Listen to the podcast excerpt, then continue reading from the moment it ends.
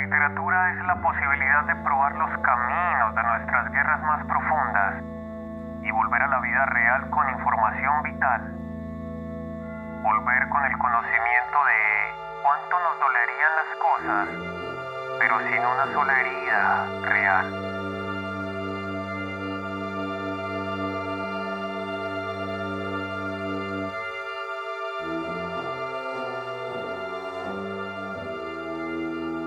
Samantha Shevlin es descrita como una de las mejores cuentistas argentinas de las últimas décadas.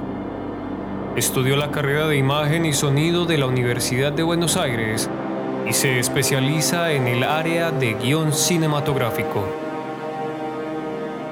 Ha sido traducida a más de 25 lenguas y ha sido becada por distintas instituciones, además de haber sido premiada en numerosas ocasiones. Desde el año 2012 reside en Berlín, donde escribe y dicta talleres literarios. Shevlin ha mencionado a la tradición de lo fantástico río platense de Adolfo Boy Cáceres, Julio Cortázar, Antonio Di Benedetto, Felisberto Hernández como una de sus tantas influencias. Asimismo, Anne Carson y Amy Herpel son consideradas por Shevlin como las escritoras contemporáneas que más le han influido, debido a que se meten en tu escritura y te cambian las decisiones que tomas acerca de cómo contar una historia, más allá de lo que uno cuenta.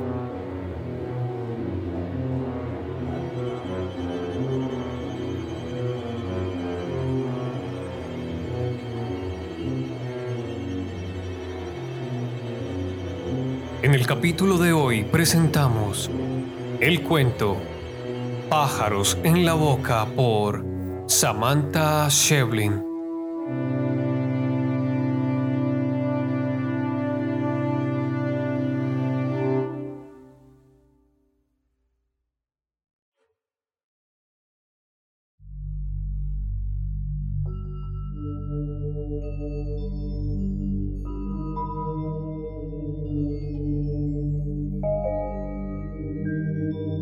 Silvia estaba estacionado frente a la casa con las balizas puestas. Me quedé parado pensando en si había alguna posibilidad real de no atender el timbre, pero el partido se escuchaba en toda la casa, así que apagué el televisor y fui a abrir. Silvia, dije. Hola, dijo ella y entró sin que yo alcanzara a decir nada. Tenemos que hablar, Martín. Señaló mi propio sillón y yo obedecí, porque a veces cuando el pasado toca a la puerta y me trata como hace cuatro años atrás, sigo siendo un imbécil. No va a gustarte. Es... es fuerte. Miro su reloj es sobre Sara. Siempre es sobre Sara, dije. Vas a decir que exagero, que soy una loca, todo ese asunto. Pero hoy no hay tiempo. Te venís a casa ahora mismo. Esto tenés que verlo con tus propios ojos. ¿Qué pasa? Además, le dije a Sara que irías, así que te espera. Nos quedamos en silencio un momento. Pensé en cuál sería el próximo paso hasta que ella frunció el ceño. Se levantó y fue hasta la puerta. Tomé mi abrigo y salí tras ella.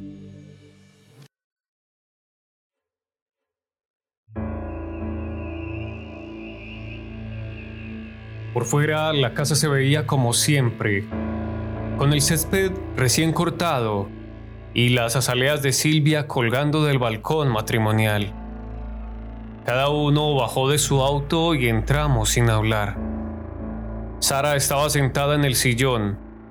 Aunque ya había terminado las clases por ese año, llevaba puesto el jumper de la secundaria, que le quedaba como a esas colegialas porno de las revistas.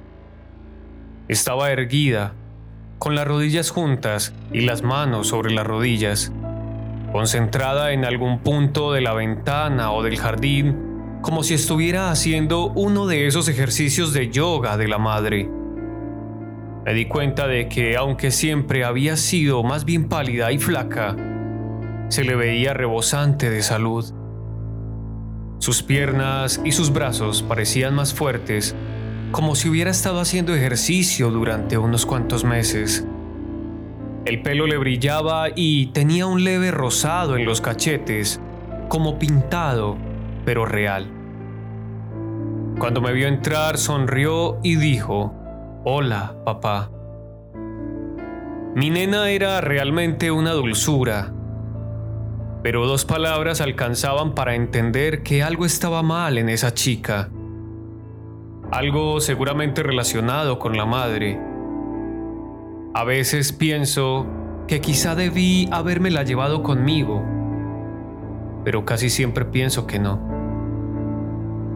A unos metros del televisor, junto a la ventana, había una jaula. Era una jaula de pájaros de unos 70, 80 centímetros. Colgaba del techo, vacía. ¿Qué es eso? Una jaula, dijo Sara, y sonrió. Silvia me hizo una seña para que la siguiera a la cocina.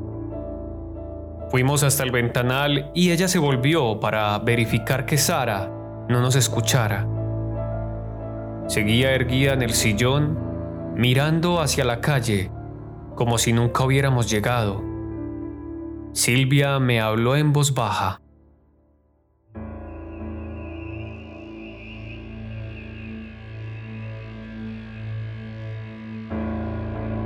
Martín, mira, vas a tener que tomarte esto con calma.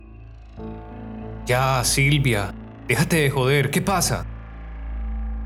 La tengo sin comer desde ayer. ¿Me estás cargando? Para que lo veas con tus propios ojos.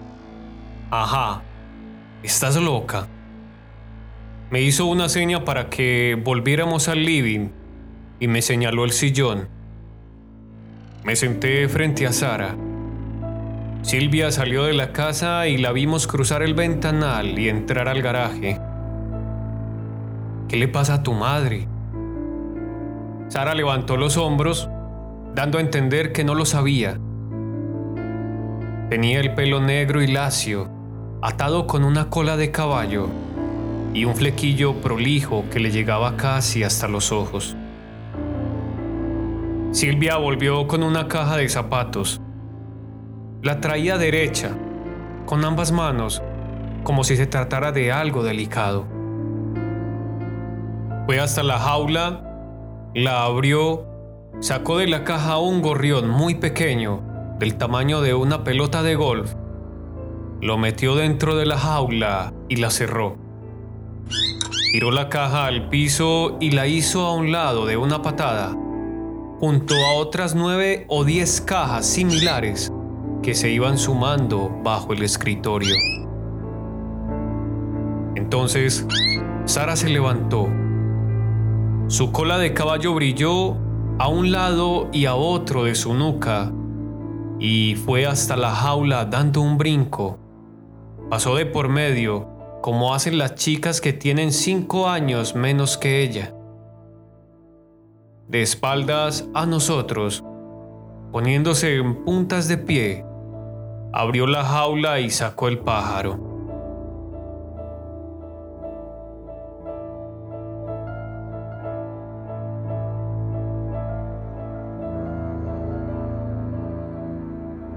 No pude ver qué hizo.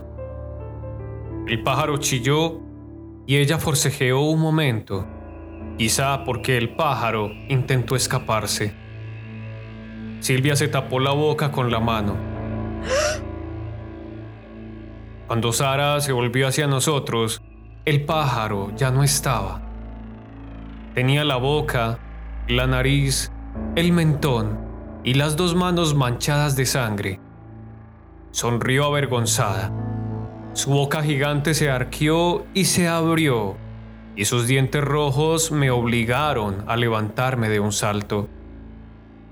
Corrí hasta el baño, me encerré y vomité en el inodoro. Pensé que Silvia me seguiría y se pondría a echar culpas y directivas desde el otro lado de la puerta, pero no lo hizo. Me lavé la boca y la cara y me quedé escuchando frente al espejo. Bajaron algo pesado del piso de arriba. Abrieron y cerraron la puerta de entrada algunas veces. Sara preguntó si podía llevar con ella la foto de la repisa. Cuando Silvia contestó que sí, su voz ya estaba lejos. Abrí la puerta cuidando de no hacer ruido y me asomé al pasillo. La puerta principal estaba abierta de par en par y Silvia cargaba la jaula en el asiento trasero de mi coche. Di unos pasos con la intención de salir de la casa gritándoles unas cuantas cosas pero Sara salió de la cocina hacia la calle y me detuve en seco para que no me viera. Se dieron un abrazo. Silvia la besó y la metió en el asiento del acompañante. Esperé a que volviera y cerrara la puerta.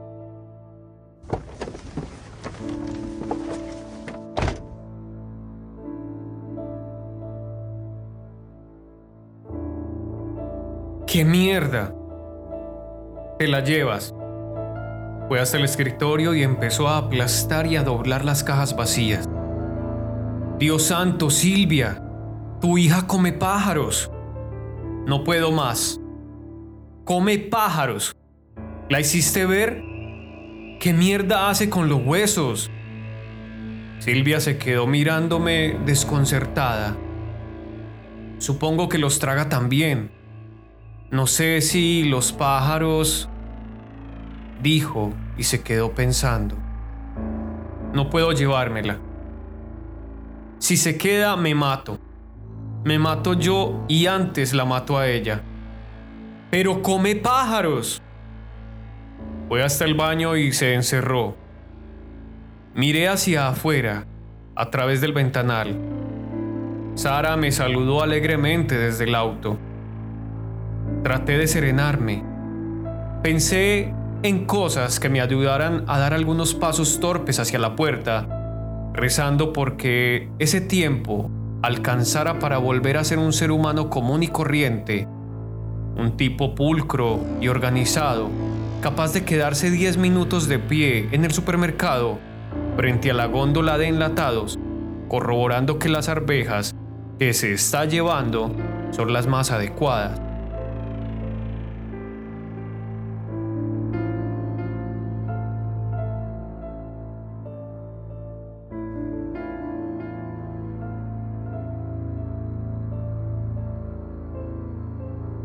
Pensé en cosas como que si se sabe de personas que comen personas, entonces comer pájaros vivos no estaba tan mal.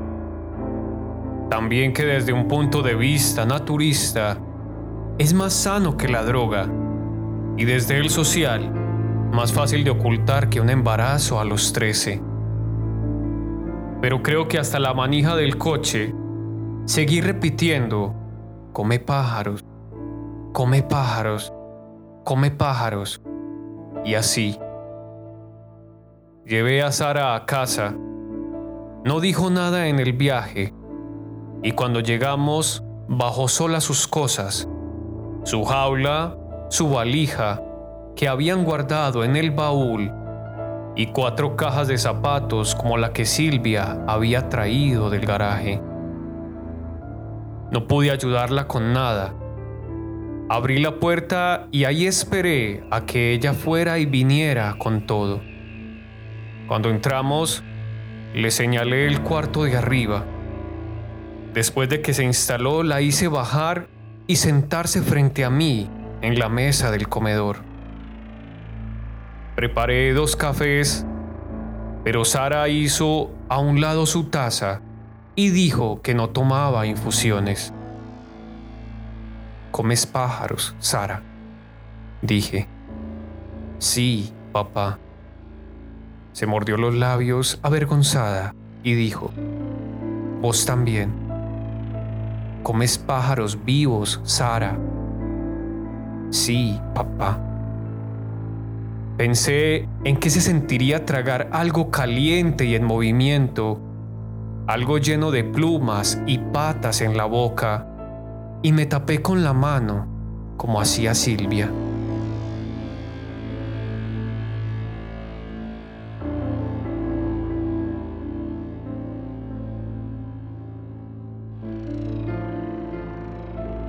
Pasaron tres días. Sara estaba casi todo el día en el living, erguida en el sillón, con las rodillas juntas y las manos sobre las rodillas. Yo salía temprano al trabajo y me la pasaba todo el día consultando en internet infinitas combinaciones de las palabras pájaro, crudo, cura, adopción sabiendo que ella seguía sentada ahí, mirando hacia el jardín durante horas. Cuando entraba a la casa, alrededor de las siete, y la veía tal cual la había imaginado durante todo el día, se me erizaban los pelos de la nuca y me daban ganas de salir y dejarla encerrada dentro, con llave, herméticamente encerrada, como esos insectos que se casan de chico y se guardan en frascos de vidrio hasta que el aire se acaba. Podía hacerlo. Cuando era chico vi en el circo a una mujer barbuda que se llevaba ratones a la boca. Los sostenía así un rato, con la cola moviéndosele entre los labios cerrados, mientras caminaba frente al público con los ojos bien abiertos Ahora pensaba en esa mujer casi todas las noches, revolcándome en la cama sin poder dormir, considerando las posibilidades de internar a Sara en un centro psiquiátrico.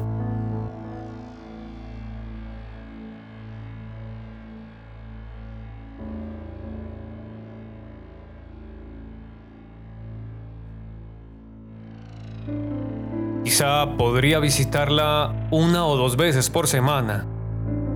Podríamos turnarnos con Silvia. Pensé en esos casos en que los médicos sugieren cierto aislamiento del paciente, alejarlo de la familia por unos meses.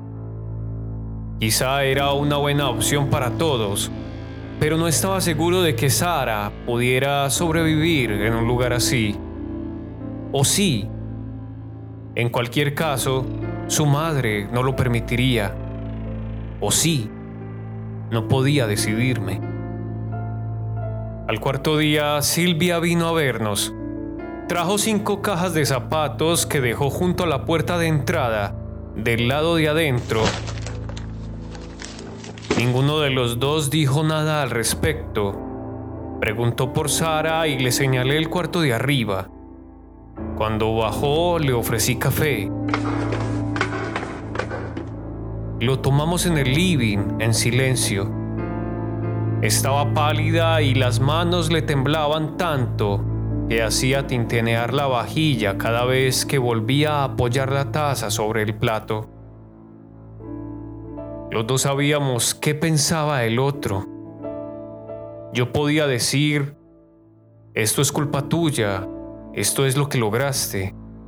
Y ella podía decir algo absurdo como, esto pasa porque nunca le prestaste atención. Pero la verdad es que ya estábamos muy cansados. Yo me encargo de esto, dijo Silvia antes de salir, señalando las cajas de zapatos. No dije nada, pero se lo agradecí profundamente.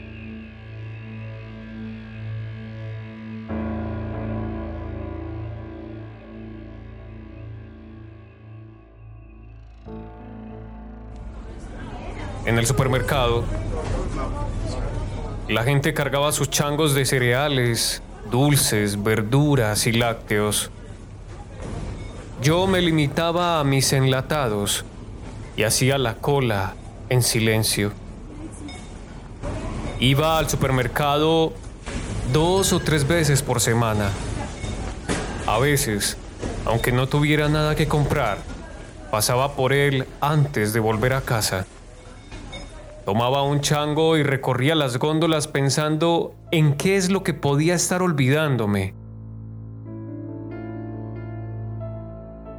A la noche mirábamos juntos la televisión. Sara, erguida, sentada en su esquina del sillón.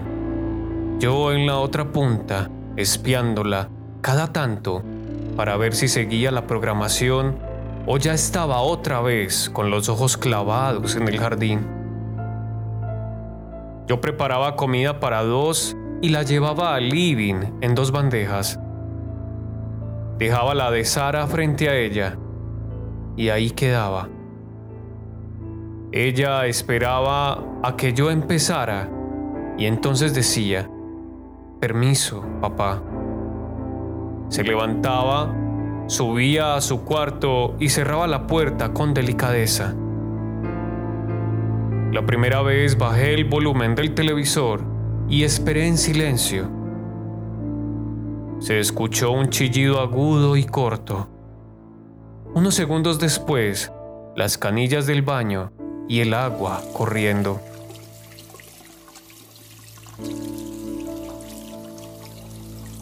A veces bajaba unos minutos después, perfectamente peinada y serena. Otras veces se duchaba y bajaba directamente en pijama.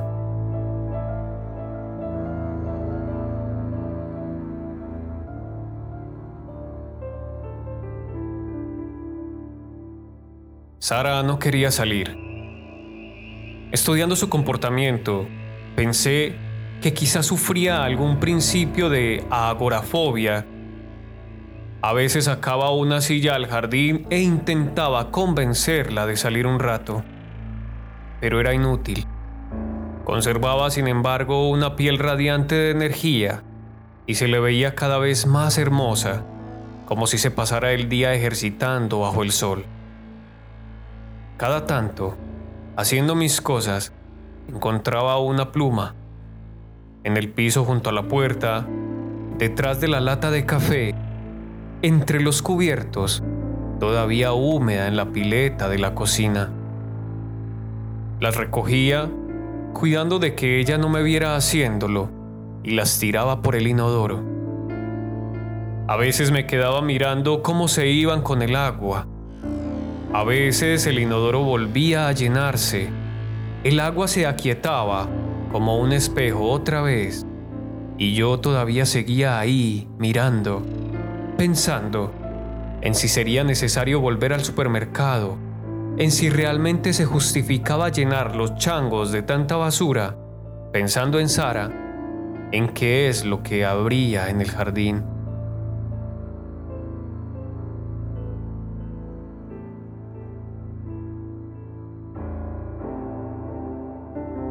Una tarde, Silvia llamó para avisar que estaba en cama, con una gripe feroz. Dijo que no podía visitarnos.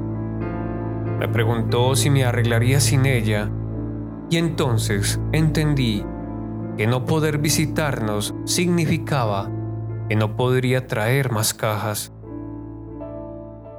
Le pregunté si tenía fiebre, si estaba comiendo bien si la había visto un médico, y cuando la tuve lo suficientemente ocupada en sus respuestas, dije que tenía que cortar y corté. El teléfono volvió a sonar, pero no atendí. Miramos televisión. Cuando traje mi comida, Sara no se levantó para ir a su cuarto. Miró el jardín hasta que terminé de comer y solo entonces volvió a la programación. Al día siguiente, antes de volver a casa, pasé por el supermercado, puse algunas cosas en mi chango, lo de siempre, pasé entre las góndolas como si hiciera un reconocimiento del súper por primera vez, me detuve en la sección de mascotas donde había comida para perros gatos, conejos, pájaros y peces. Levanté algunos alimentos para ver de qué eran. Leí con qué estaban hechos, las calorías que aportaban y las medidas que se recomendaban para cada raza, peso y edad. Después fui a la sección de jardinería, donde solo había plantas con o sin flor, macetas y tierra. Así que volví otra vez a la sección de mascotas y me quedé ahí pensando en qué haría a continuación.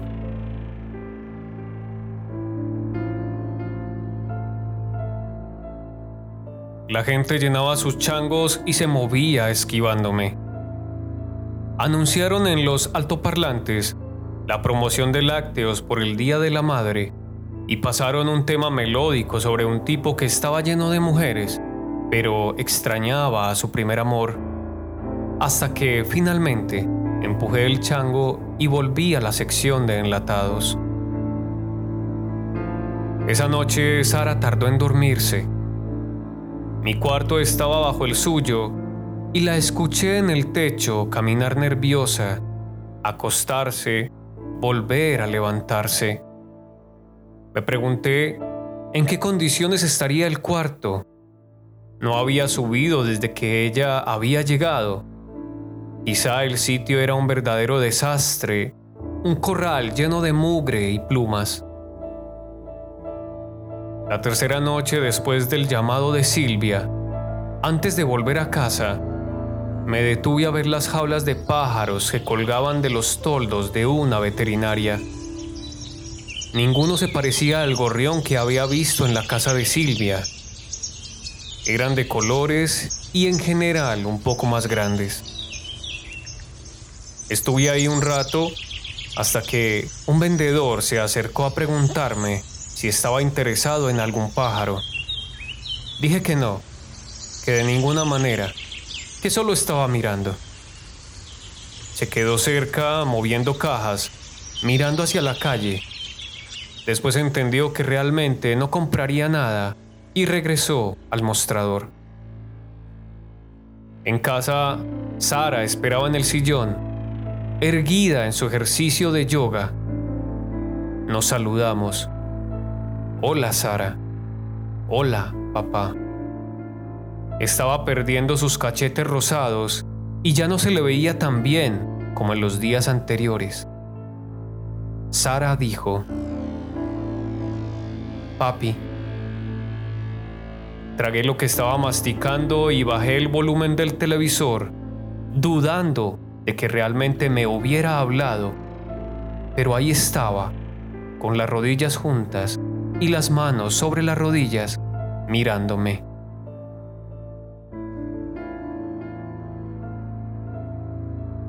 qué? Dije. ¿Me querés? Hice un gesto con la mano acompañado de un asentimiento. Todo en su conjunto significaba que sí, que por supuesto. Era mi hija, ¿no? Y aún así, por las dudas, pensando sobre todo en lo que mi exmujer habría considerado lo correcto, dije, sí, mi amor, claro. Y entonces Sara sonrió una vez más y miró el jardín durante el resto de la programación. Volvimos a dormir mal, ella paseando de un lado a otro en la habitación, yo dando vueltas en mi cama hasta que me quedé dormido. Al día siguiente llamé a Silvia. Era sábado, pero no atendía el teléfono.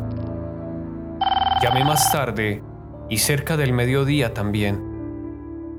Dejé un mensaje, pero no contestó.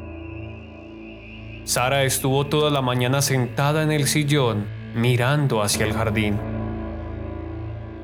Tenía el pelo un poco desarreglado y ya no se sentaba tan erguida.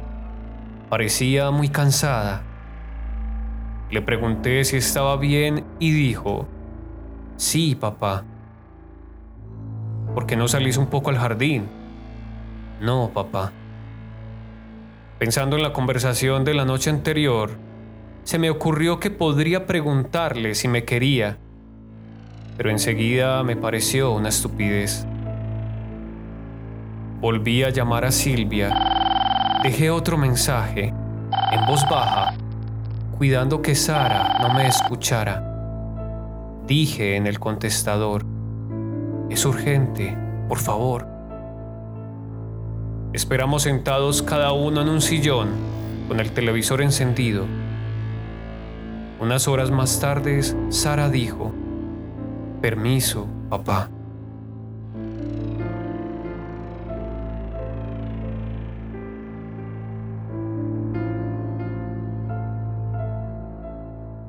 Se encerró en su cuarto.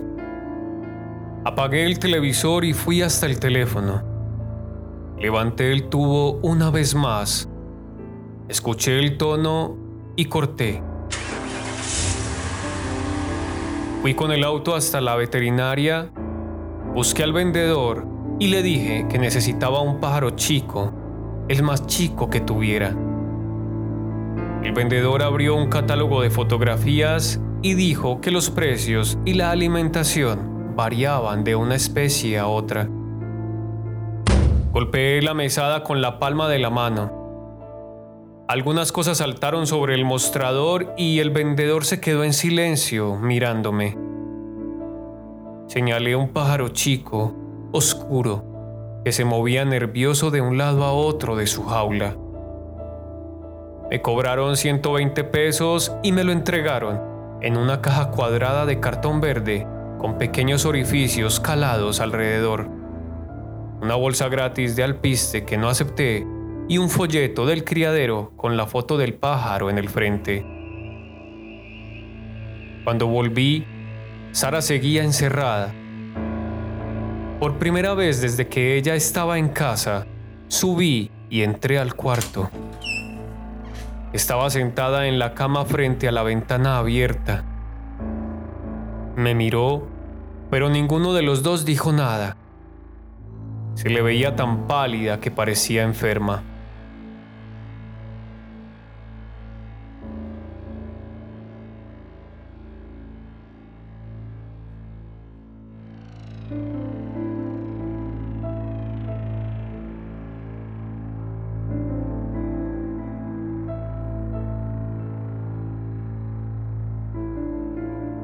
El cuarto estaba limpio y ordenado. La puerta del baño entornada. Había unas 30 cajas de zapatos sobre el escritorio, pero desarmadas, de modo que no ocuparan tanto espacio y apiladas prolijamente unas sobre otras. La jaula colgaba vacía cerca de la ventana. En la mesita de luz, junto al velador, el portarretrato que se había llevado de la casa de su madre. El pájaro se movió y sus patas se escucharon sobre el cartón, pero Sara permaneció inmóvil. Dejé la caja sobre el escritorio, salí del cuarto y cerré la puerta. Entonces me di cuenta de que no me sentía bien. Me apoyé en la pared para descansar un momento Miré el folleto del criadero que todavía llevaba en la mano. En el reverso había información acerca del cuidado del pájaro y sus ciclos de procreación. Resaltaban la necesidad de la especie de estar en pareja en los periodos cálidos y las cosas que podían hacerse para que los años de cautiverio fueran lo más amenos posibles. Escuché un chillido breve y después la canilla de la pileta del baño. Cuando el agua empezó a correr, me sentí un poco mejor y supe que, de alguna forma, me las ingeniaría para bajar las escaleras.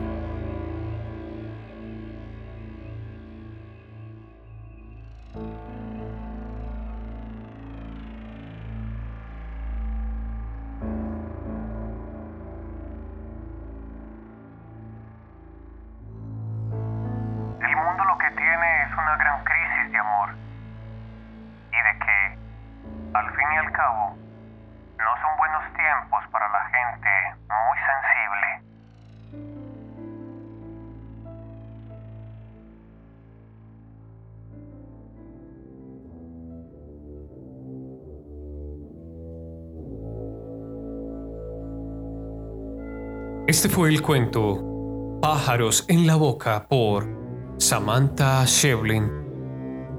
Espero que esta historia haya sido de todo tu agrado. Agradezco mucho tu apoyo dándole me gusta a esta producción. No olvides suscribirte al canal y compartir la historia con todos tus amigos. Nos vemos en el próximo capítulo.